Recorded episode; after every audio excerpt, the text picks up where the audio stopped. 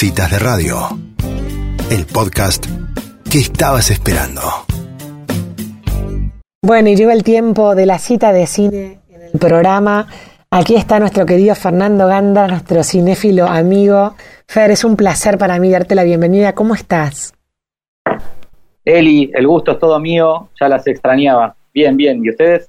Te extrañamos mutuamente porque te juro, cada vez que vas a poner una serie te es como que sos un, como un como un angelito que está parado en el, hombro y dices, ¿qué diría Fer de ver en este momento? ¿Qué, ¿Qué, recomendación hizo en el programa que no me acuerdo que había dicho? Así que es un placer para mí que renovemos los consejos y que nos cuentes qué tenés preparado para la columna de hoy. Bueno, antes que nada, muchas gracias. Ahí siempre está ese deseo de estar como el, el cucú, ¿no? El pájaro loco ahí. Eh, igual uno siempre recomienda y comenta, pero siempre lo deja a criterio del espectador, ¿no? Hay millones de gustos y paladares y todo va, va variando mucho, pero bueno, tratamos de hacer desde nuestro lugar, aportar nuestro granito de arena para, yo creo que es, me pasa con muchos amigos también, es como, es tanta la, la oferta de poder achicar un poco y guiar a lo que cada uno quiere ver, ¿no? Eso es lo mm. que, lo que tratamos de hacer. Y bueno, dentro de eso, hoy me parecía más que oportuno en, en volver a citas de cine eh, estrictamente hablando, propiamente dicho, cita de cine, gracias a Dios y a todo volvieron a abrir las salas. Así es, qué buena noticia. Tiene ciertas restricciones, ¿o no? Igual. Sí, exacto. Eso es eh, alguna de las cosas que iba a mencionar, porque alrededor de 800.000 personas asistieron a las salas de cine en Argentina durante el mes de marzo. Y, y, bueno, en caso que no hayan sido una de esas personas que están dudando de, che, ¿qué hago? ¿Voy a la sala? ¿No voy? Es seguro. Eh, cabe recordar o es importante que, bueno, sí, obviamente que, está con, todas las regulaciones de casi todos los, eventos sociales, ¿no? El uso del tapaboca, higienizarse las manos, el distanciamiento social, eh, la toma de temperatura antes de ingresar. Creo inclusive que en Ciudad de Buenos Aires hay que presentar una declaración jurada, si no, no recuerdo mal. Se habilitó después también el porcentaje de ocupación de la sala, varía, ¿no? Porque, bueno, si hacemos un pequeño raconto, si bien fueron abriendo las salas, creo que fue a mediados de enero, principios de enero en el resto del país. Cava y Gran Buenos Aires recién lo hicieron a fines de febrero, principios de marzo.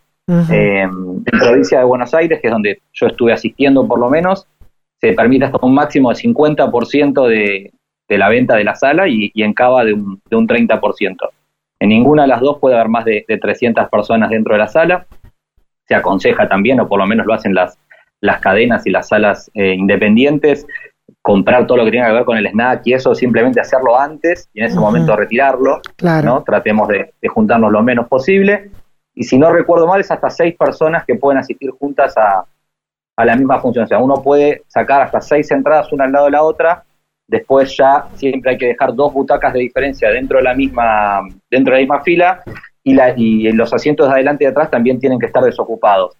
Depende del complejo y, y la sala, en algunos es que toda la fila adelante tiene que estar desocupada y en otros es que simplemente no coincidan los mismos, la misma numeración, ¿no? Bien. Eso varía mucho dependiendo de, si estamos en capital o provincia de Buenos Aires. Hago mucho hincapié en esto y de nuevo vuelvo a mencionar que ya estaban abiertas algunas salas en el resto del país, pero tengamos en cuenta que son casi el 70% de, del total de las salas de, de Argentina están en, en estos dos lugares. Claro, eh, sin, sin, duda, sin duda, Fernando, una de las industrias más, más castigadas por toda esta situación, ¿no?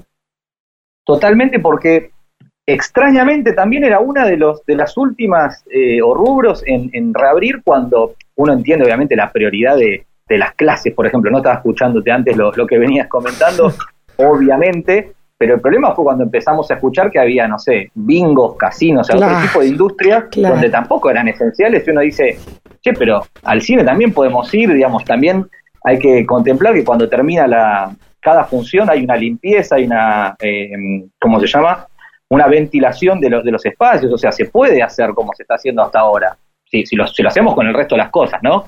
Si volvíamos a, esto de la fase, de las fases y, y los controles tan estrictos, uno lo entendía, pero bueno, a medida que se iban abriendo otros, otros lugares, decíamos, bueno, ¿por qué mm. no, no le toca al cine? Mm. Pero bueno, eh, por suerte lo, lo, lo, pasamos, ojalá que, ahora no, no tengamos más, más problemas con, con futuras olas y, cierres, esperemos que no, no vuelva a suceder. Eh, y aprovechando, bueno, sí, que reabrieron las salas, que como te decía, casi 800.000 personas fueron, asistieron a las salas en, en, la Argentina. Estamos hablando de casi 500 que, reabrieron y 300 que todavía están trabajando en cuestiones protocolares, económicas también, como decías, un sector muy, muy golpeado, algunas que lamentablemente tuvieron que, que cerrar sus puertas. Y cuando lo hicieron, lo hicieron con estrenos eh, rutilantes y no tanto, hubo un poco de todo, ¿no? Porque convengamos que el año pasado también había muchas películas que estaban por salir, terminaron postergando los, los estrenos, es como que se armó un lío con el tema calendarios importante. Uh -huh. En mi caso, una de las primeras películas, o mejor dicho, la primera película que fui a ver es la película que está dirigida por Christopher Nolan, que se llama Tenet. No sé si escuchaste al respecto de no. la misma. Tenet trajo mucha polémica el año pasado porque su director, de hecho, hacía mucho hincapié en que quería que se estrenara la película en los cines. Otra vez volvemos al dilema de las plataformas de streaming, si se estrenan antes, si se estrenan en simultáneos y después ya vamos Claro. a, a- a seguir con eso también en esta columna, como hemos hablado el año pasado. Y hizo mucho hincapié en esto. Eh, Christopher Nolan es el director de, de Inception, de Interstellar, de la trilogía de Batman. Le gusta mucho desafiar al espectador, ¿no? Tiene como, como un estilo muy. mm, unas premisas que, que son como. Eh, no sé si rebuscadas sería la palabra, pero sí desafiante, ¿no? Hay un tema de siempre con, jugar el- con los tiempos, el guion, y en este caso es como que lo lleva al cuadrado, ¿no? Digamos, lo, lleva al cuadrado. El que le gusta estar ahí, enfrentar un desafío para poder seguir la película, sin duda es atrapante. Aparte hay un despliegue visual y, sonoro que es, tremendo. O sea, me encantó verla, verla en sala. Es una película que creo yo que en el living de la casa de uno es más lo que uno va a estar eh, maldiciendo por, por no entender o por estar tratando de encontrarle la vuelta que lo que la puede disfrutar, mientras que en la sala con todo ese despliegue eh, que hay en los, en los set pieces, en toda la, experiencia, se disfruta desde, otra, desde otro lado. Eh, a mí particularmente me gustó, la crítica y el público ha, ha oscilado mucho, al principio se la denostó mucho, después se la avaló y ahora quedó como ahí en un, en un happy middle, ahí en el medio, ¿viste? Está como aprobada. Está bien, a mí sinceramente me gustó, no es de mis preferidas de este director, pero, pero la recomendaría para que la vayan a ver en el cine a Tenet. Si, es una, si están ahí como en duda, si les gusta la eh, ciencia ficción, en este caso tiene que ver también con, con espionaje, ¿no? Medio como un thriller, va por ese lado. Eh, eso fue lo primero que, que- que fui a ver.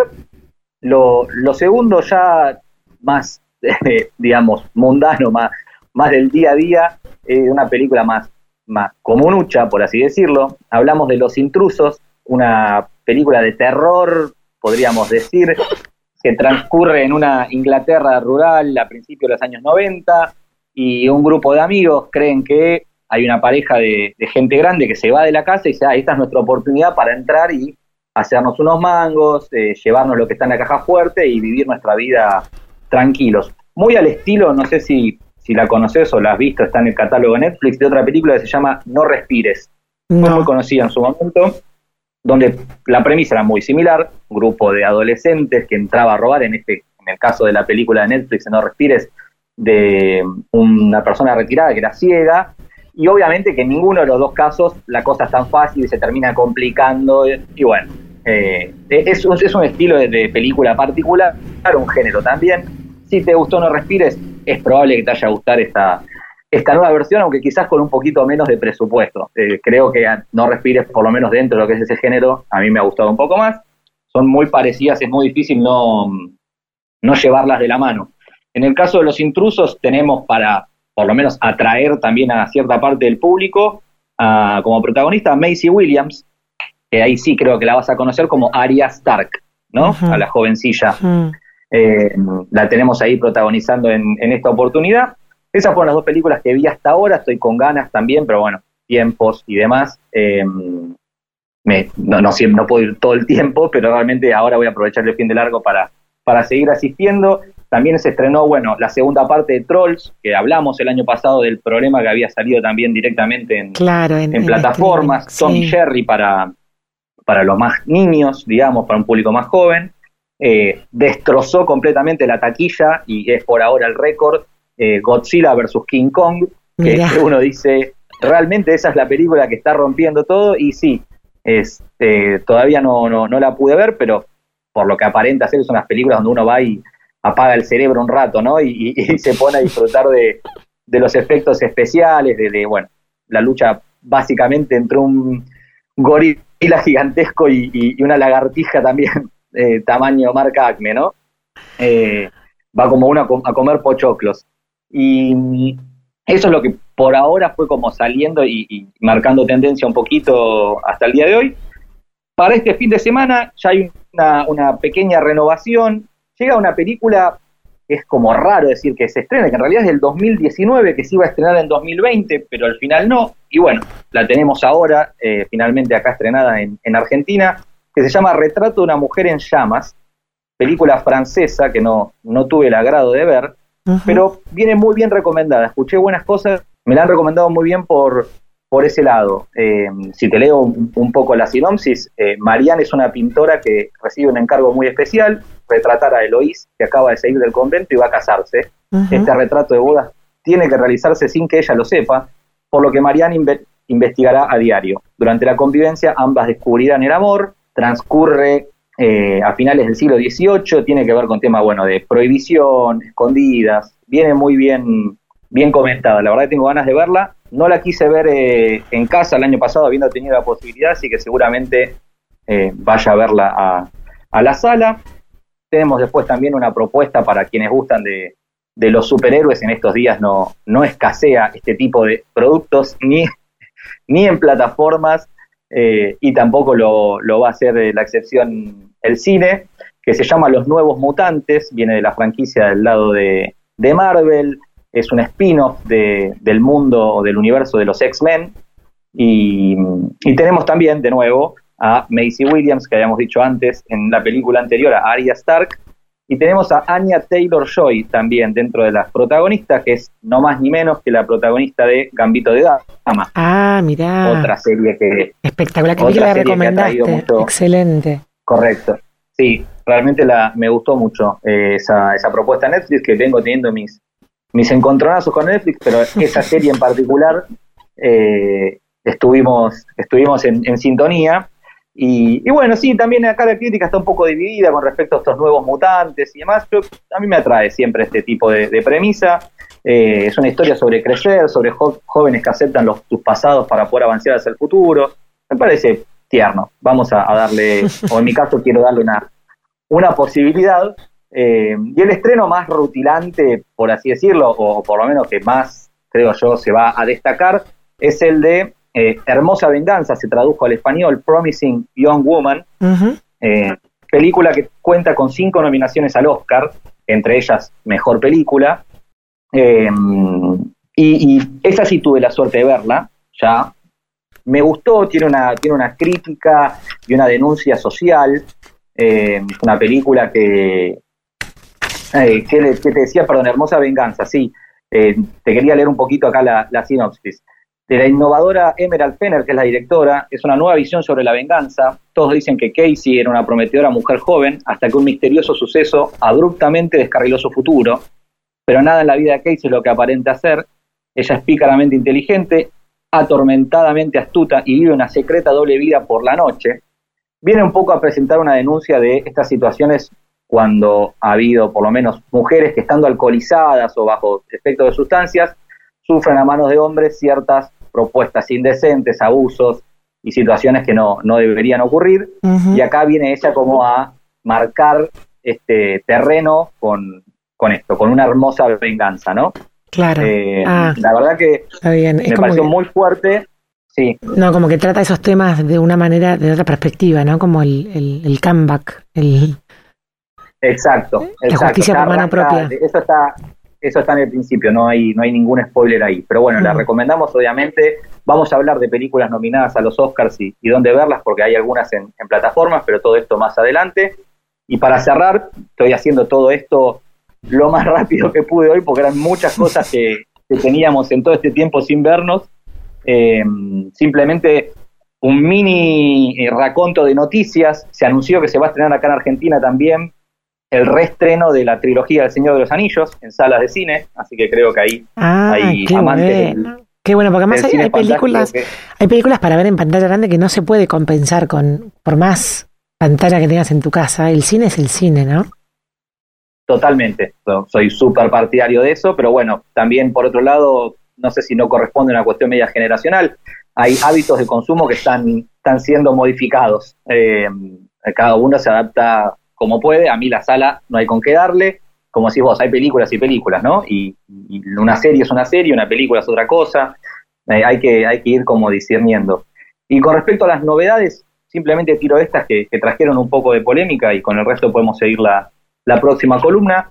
Eh, Disney Plus anunció que Cruella, su película, Luca, su película, y Black Widow, otra de sus películas, se van a estrenar, en el caso de Cruella, el 28 de mayo, se estrena en cines y en Disney Plus con Premier Access, como con, un costo adicional, como sucedió con, con Raya ahora. Eh, Luca eh, directamente va a Disney Plus y Black Widow también tendrá esta, esta doble, doble presentación de la sala y la plataforma, lo cual genera esta discordia con las distribuidoras, particularmente con las salas, ¿no? Eh, en la industria que ya hemos, le hemos dedicado columnas el año pasado y justo esto que decías vos, de, las alas, si se le puede, no se le puede dar, bueno, nos dará todo para más adelante. Espectacular.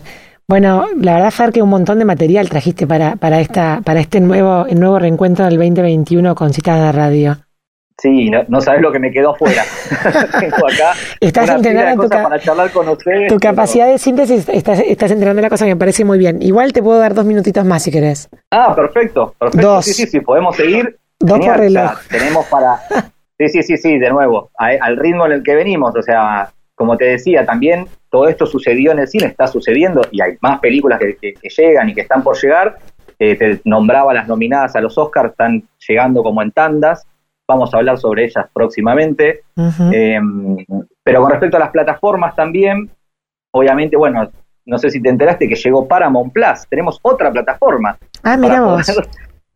Sí, por si no nos alcanzaban todas las que eh, hasta ahora estaban acá, ahora hay otra más para poder seguir buscando contenido eh, original y, preexistente.